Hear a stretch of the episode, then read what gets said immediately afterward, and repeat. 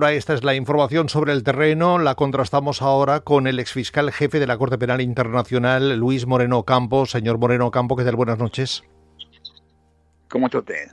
Gracias, encantado de saludarle. No sé si a partir de las imágenes, lo que nos decía nuestra compañera, las imágenes que se han visto, ¿usted cree que lo que ha hecho el ejército de Israel con quienes estaban en la cola del hambre precisamente es constitutivo de delito?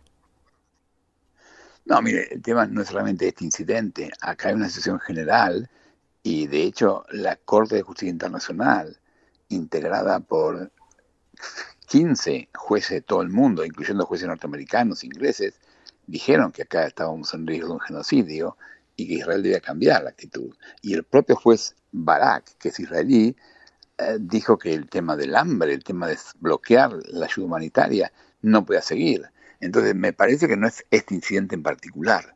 Acá hay un problema muy estructural de que jamás cometió un crimen de lesa humanidad y un genocidio contra israelíes, y eso es indudable y no puede ocurrir y tenemos que controlarlo. Pero la respuesta israelí, en lugar de investigarlo a los líderes de Hamas como un crimen organizado, como un, grupo terrorista, armó una, estructura, una, una estrategia de guerra que está produciendo una masacre en, en, dos millones de personas. Y el mundo asiste atónito a esto. Y para mí, si usted me permite, el punto que yo querría enfatizar es, legalmente está muy claro, lo ha dicho la Corte de Justicia Internacional, la Asamblea de las Naciones Unidas, los, la mayoría de los miembros del Consejo de Seguridad. El problema es que hay dos líderes mundiales que están diciendo esto. Uno es Netanyahu, el primer ministro israelí, que sabe que solamente se queda en el poder si hay guerra. Y cuando termine la guerra, él cae. Y, en, y, y por otro lado, el presidente Biden, que sabe que está perdiendo el voto de la juventud por apoyar a Israel, no puede dejar de apoyar a Israel por, por ciertos factores importantes del apoyo a la comunidad judía en Estados Unidos, y está intentando pararlo a Netanyahu, pero no lo logra. Entonces, el, el, conflicto mundial, el conflicto más grave del mundo de hoy, donde están en juego nuestras propias ideas de respeto mutuo y de vivir de acuerdo a la ley, está en crisis porque hay un líder israelí que quiere guerra y hay un líder norteamericano que no quiere tanto la guerra, pero no lo puede parar. Entonces, y lo peor es que las decisiones no se toman pensando en el mundo, pensando en las víctimas de Gaza, sino se toman pensando en el poder en Israel y en las elecciones de Estados Unidos. Y esto lo que muestra es que tenemos que avanzar, transformar cómo manejamos los problemas globales. Los problemas globales, como el cambio de clima, como el crimen de la humanidad, como el genocidio, no pueden ser solucionados por gobiernos nacionales. Necesitamos modelos distintos de manejo del mundo. Y esto es lo que el desafío que tenemos.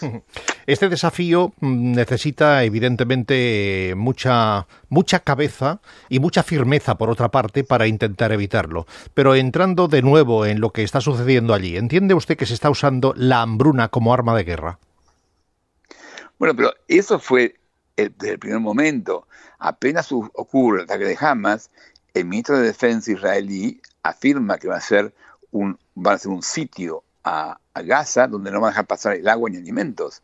Él lo dijo muy claramente, lo cita, por eso la cita la Corte de Justicia Internacional lo cita. Entonces, esto que usted menciona ahora es nada más un incidente de una política que se adoptó hace dos meses y que a pesar de todo no cambia.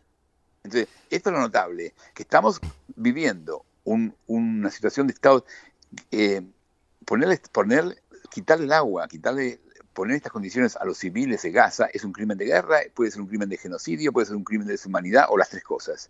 Y se lo, ha dicho la Corte de Justicia Internacional. Entonces, que no podamos parar esto es lo que muestra que el mundo tiene, tenemos que transformar el orden, la forma de, gobernar el mundo. Y necesitamos, como usted dijo bien, necesitamos cabeza, que no la tenemos, porque la academia de, del mundo y sobre todo de Estados Unidos no piensa en paz, no piensa en armar la paz, piensa más bien usar la guerra para defenderse. Necesitamos liderazgo político y, y ese liderazgo político tiene que incluir a Estados Unidos, tiene que incluir Israel, pero tiene que incluir Europa, tiene que incluir la, la América Latina, tiene que incluir Sudáfrica. Por eso Sudáfrica es interesante. Sudáfrica planteó el caso, planteó en lugar de la guerra, planteó un caso judicial. Es, necesitamos líderes mundiales que entiendan que para tener paz necesitamos tener justicia internacional. ¿Y usted, no, ¿y usted los ve en el horizonte sí. a esos líderes mundiales, señor Ocampo?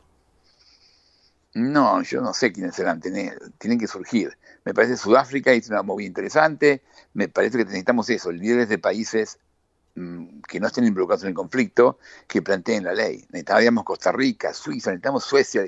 Eso, lo que pasa es que el problema es que la guerra de Ucrania ha hecho que toda Europa, que cuando yo estaba en la Fiscalía apoyaba fuertemente la de la paz y la justicia, ahora toda Europa está volcada a la guerra. Y se invierte plata en guerra, se invierte plata en, en armas, se invierte plata en trabajos de guerra.